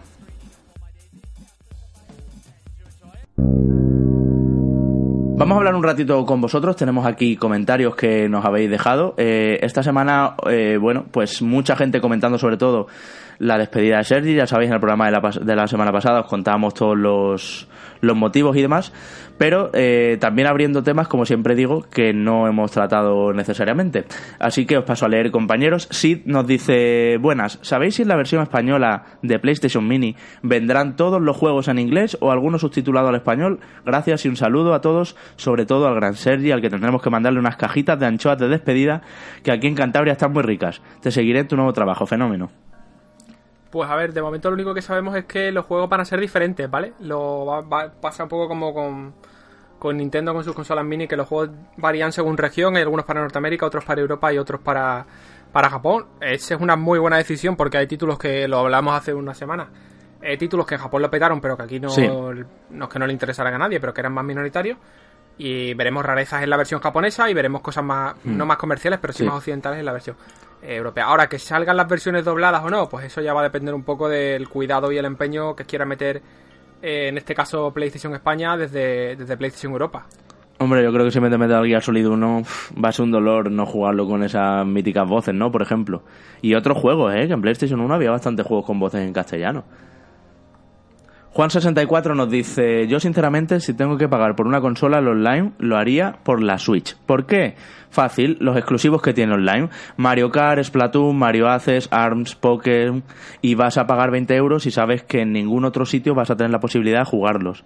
A mí me jodería más pagar 50 pavos por juegos que se juegan en otro sitio gratis y más pagar 50 si me das la opción de pagar 20 o 50 y me dices que con el de 50 al año te van a dar algún triple A, aún así seguiría eligiendo el, el pago de Switch Online de 20 euros porque no voy a pagar 50 euros por el online y no me voy a esperar dos años o tres a que me regalen el juego que quiero, ese triple A, y terminaría comprándolo yo. Bueno, pues un argumento a favor de Switch Online, que es una de las cosas, Manu, que hablábamos la semana pasada, que te lo perdiste. Sí, Sí, sí, sí, sí, no, no, os, escuché el programa y, eh, eh, creo que sirve el argumento que he dicho antes. Que tú al final juegas en aquellas plataformas donde tus amigos juegan, entonces mm, yo creo que el hecho de pagar o no el online mm, va a ir muy ligado a eso, ¿no? Yo, por ejemplo, eh, si yo veo que en Switch no juego de forma habitual con nadie, es muy posible que no me acabe comprando el el online, ¿no? De todas formas, también está la otra parte, ¿no? Los juegos que te gustan. Si justamente están ahí esos títulos a los que más tiempo le dedicas a la hora de, jugar por internet, pues eh, es lógico que, eh, que vayas a optar por, eh, por Switch Online. Otra cosa es el precio y las condiciones y demás, que yo creo que ya debatisteis largo y tendido la semana pasada. Eso es. Y luego Juanjo nos pregunta que es una pena que se despida Sergi, pero desde aquí a los que seguís con el programa, daros muchos ánimos y seguir con este gran podcast. Y dice, una pregunta, ¿vais a estar en el Madrid Games Week? ¿Qué opináis de la feria y qué día es el mejor para ir? Un saludo y ánimo para seguir. Debemos decir, ¿verdad, compañeros? Que ya nos hemos acreditado. Vamos a ver eh, mm. si, nos, si nos podemos cruzar por allí con alguien, si se puede venir Manu, porque está ahí. Bueno, Manu, ¿qué tal fue? perdona, eh, off topic. ¿Qué tal fue tu examen por el que no viniste la semana pasada? Espero que ha aprobado y bien. Aprobé, Increíble. bien, aunque, aunque hubo un momento de pánico en el que en el que dije, madre mía, esto se viene abajo. En el que te cagaste en Spiderman. Dijiste, ¿por qué he perdido tantas horas con el maldito Spiderman y no estudiando, no? En parte sí, eh, pero sobre todo porque el, uh, el, tiempo se me vino encima y, casi que en la última media hora de examen, eran cuatro horas, casi que en la última media hora eh, me hice el 30% del examen, ¿no? Por suerte mm. eh, todo bien, aprobé y, nada. Ahora la siguiente fase, que es entregar el, el, proyecto, que será a final del mes de, de octubre, coincidiéndome justamente con el lanzamiento de de Redemption 2. Así que, así que todo fantástico y maravilloso. Eso, joder. Y además lo de Madrid Games Week, que es lo que decía, que nosotros nos hemos acreditado, pero ya veremos si te puedes venir y todo el rollo, porque vas a ir ultra a tope del 18 al 21 de octubre. Sí, que sabéis que se... Va a, estar, va a estar complicado, pero veremos a ver qué se puede hacer. Bueno, y a ver, eh, de 18 a 21 de octubre, como siempre, fin de semana más jueves. Yo diría, creo que estáis de acuerdo conmigo, compañeros, bueno, el jueves es el día de prensa que llaman y de y de negocios y de compañías y todo eso, no está abierto al público, pero yo diría que a Madrid Games Week el mejor momento para ir es el viernes. Creo que hay que ir el viernes por la tarde si tenéis eh, trabajo por la mañana o estudiáis o lo que sea, pero creo que hay que ir cuanto antes, porque el sábado eso no hay quien dé un paso. Se acaba todo el merchant y todas las cosas que dan en, en los diferentes stands a los que os guste recopilar cosas. Yo huyo cada vez que veo que me van a dar lo que sea porque tengo la casa invadida ya de, de, mierdas, porque es lo que son muchas veces. Pero, pero sí que es verdad que yo a los que os gusta recoger cositas, pegatinas, llaveros, pines, eh, bueno, pues todo lo que dan, creo que el viernes por la tarde la mejor opción. Hay ambientazo igual que el sábado y todavía queda algo, porque es que el sábado no queda nada. Así que eso. Y sobre Madrid Games Week quiero decir también, hemos conocido esta semana, por cierto estuve yo el otro día por Reconectados, allí invitado también, eh, que Gran Turismo Sport, vino el propio Yamaguchi, eh, va a tener las finales europeas por primera vez aquí en Madrid. Decía él que le encanta Madrid, que lo siente como su casa. Vamos, que quiere que le pongamos una calle aquí igual que en Ronda. Así que, en fin, está, parece que está bien, parece que está bien la Madrid Games Week este año, que también va a llevar juegos como Days Gone o Dreams en el stand de PlayStation, lo confirmaban el otro día. Así que siempre es buena noticia también que, que haya producto, producto futuro. Pues vámonos, todo eso teníamos esta semana, reviews pendientes, reviews eh, recientes también, otros temas como el Tokyo Game Show eh, que nos han dado, o el cierre de Telltale que nos han dado largo y tendido para hablar desde luego que se han hablado en todos los sitios y aquí os hemos dejado un poco nuestra opinión. Manu Jimeno, semana que viene vuelve a haber deberes, avanza el máster porque es verdad, yo no lo había pensado, pero entre unas cosas y otras se te junta con, con Red Dead, ¿eh? No sé, no sé, no, sí, sí menos mal que, eh, que, me he organizado con antelación y más o menos lo llevo todo al día, pero eso no quita para que eh, cuando más se acerque la fecha, pues más faena tenga y sobre todo más centrado esté en ese asunto. Pero ya veis que yo vengo luego con los deberes hechos, que yo eh, vengo con bastantes horas jugadas, ¿no? Sobre todo porque al final el tiempo libre que tengo, yo digo, mira, pues voy a adelantar la faena de reconectados, que si no luego me pilla el toro y no es plan. Así que lo que me toca la semana que viene, que ahora mismo no, no lo visualizo, lo tendré visto. Y, eh, no te vayas lejos, no te vayas lejos que... Sí, sí, que ahora mismo hacemos el reparto. En cuanto cortemos la emisión, que está la cosa que vaya otoño, nos estamos comiendo, sí. Y, eh, bueno. y nada, y, eh, y comentar que, que, eso, que me supo muy mal no estar la semana pasada, sobre todo porque fue la despedida de serie, ¿no? De todas formas, sé que pusisteis uh, mi, audio, mi audio de despedida que, que quería dejar eso es. patente en, en, Reconectados porque eh, no era plan de que el, último programa de Sergi pues, uh, pues yo no estuviera. Y, uh, y para cerrar, eh, ya sabéis que no soy mucho de comentar cosas personales porque no, no es mi rollo, no lo comento ni por Twitter, ni por Facebook, ni, ni en ningún lado. Pero me gustaría cerrar el programa haciendo una mención y uh, soy de los que piensan que, uh, que, los seres vivos al final cuando se van, ¿no? Eh, creo que siguen vivos en los recuerdos y me gustaría dejar aquí en este programa el recuerdo a, a, mi perrete, que lo habéis escuchado aquí más de una vez, eh, mientras grababa, colándose con sus ladridos en el micro. Se llamaba Simba y le tuvimos que decir adiós en la familia hará, un par de días, ¿no? Y, simplemente era eso, ¿no? Me gustaría, a veces me, me reescucho programas y me gustaría, y eh, me gustaría encontrarme con, con, esta mención, ¿no? Cuando lo vuelva a hacer en este programa en el futuro. Así que nada, desde aquí eh, hacer esa mención que quede su recuerdo en, en, el final de este, de este programa de Reconectados. Y nada, chicos, eh, nos vemos la semana que viene y, y, contarnos más cosas entonces. Pues sí, muy, mucho ánimo, Manu. Eh, ya te lo hemos dicho también nosotros individualmente.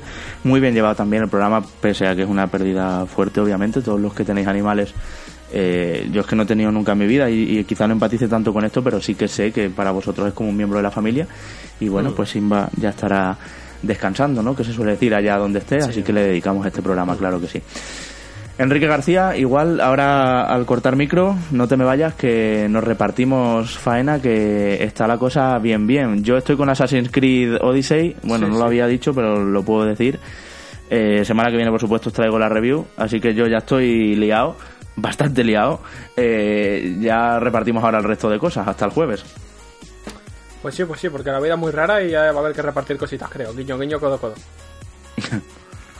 La ya es muy rara, hay que repartir cositas, no sé, no entiendo muy bien esto. Estas referencias a GTA Vice City, yo qué sé, ¿de dónde viene? Madre mía, que perdido está. Yo creo que Manu lo ha pillado. Sí, no lo eh... sé, estoy muy perdido. no. Bueno, tenéis, tenéis deberes durante bueno, la semana. Vale, nos buscamos. Por cierto, Enrique, deberes tenías tú. Es el momento ah, sí, de que nos cuentes tu teoría con Final Fantasy VII que crees que lo incluirán en la PlayStation Classic Mini, que la semana pasada me dejaste ahí eh, con la mosca detrás de la oreja de qué teoría loca eh, tienes con ese tema. Pues sí, pues ¿por qué el 7 y no, y no otro de momento? Eh, pues yo creo que porque además coincide, eh, suele ser por fechas similares el lanzamiento de, bueno, la celebración del PlayStation Experience, donde pudimos sí. ver por primera vez hace ya unos cuantos años gameplay de Final Fantasy VII Remake. Y no sé por qué me da que este año ya con Kingdom Hearts a punto de caramelo van a empezar a calentar el ambiente para el remake. En la Así PlayStation Experience. Ah, vale, y entonces claro, que el juego, que el 7 original esté incluido en la, en la Classic y que lo digan ya a lo mejor ahí previo al lanzamiento y luego en la Experience pues además veamos cosas del remake. No sé, igual es canibalizarse un poco, o sea, eh, solaparse una cosa a otra. el lanzamiento, yo creo que yo lo voy a dejar ahí, si acierto después ya me marco el tanto. Eso, vale, bueno, pues nada, ahí queda la porra hecha de que Final Fantasy VII Remake, digo, Final Fantasy VII Remake estará en la Experience y Final Fantasy 7 está en la PlayStation Classic Mini por, por esto precisamente, ¿no? Es, un, es una buena teoría, está bien. Bueno, eh, quiero mandar un abrazo también, como siempre, muy grande a todos esos patrones de nivel 3 que están esta semana eh, luchando, por así decirlo. Suerte a todos, ya sabéis, sorteo totalmente azaroso por ese Death Cells, aparte de por lo que también luchan todos sus compañeros de niveles 2 y 1, que es ese Red Dead Redemption, que semana que viene sacamos Red Dead Redemption 2, que semana que viene sacamos ganador para ir cogiendo los datos y preparar todo el pedido a Amazon a donde lo hagamos para que aquí publicidad de Amazon porque sí para que le llegue el día de lanzamiento. Bueno, esos patrones de nivel 3, esos patrones VIP son 32 patas, Alejandro Izpisua, Carlos Beltrán, Cristian Gómez Oliver, Dani Ro, Daniel Cruzado, Elías Nieva, Fernando de la Hermosa, Flup, Héctor Rojas, Igor L, Leonardo, Mazinger, Miguel Pérez Carasol, Neo Parker, Snake, The Trophy Slayer, Toteo M, Will Arango y Wirth. Un saludo a ellos, un saludo a todos, como siempre decimos, y nos escuchamos el jueves que viene a las 6. Hasta luego, chao, chao.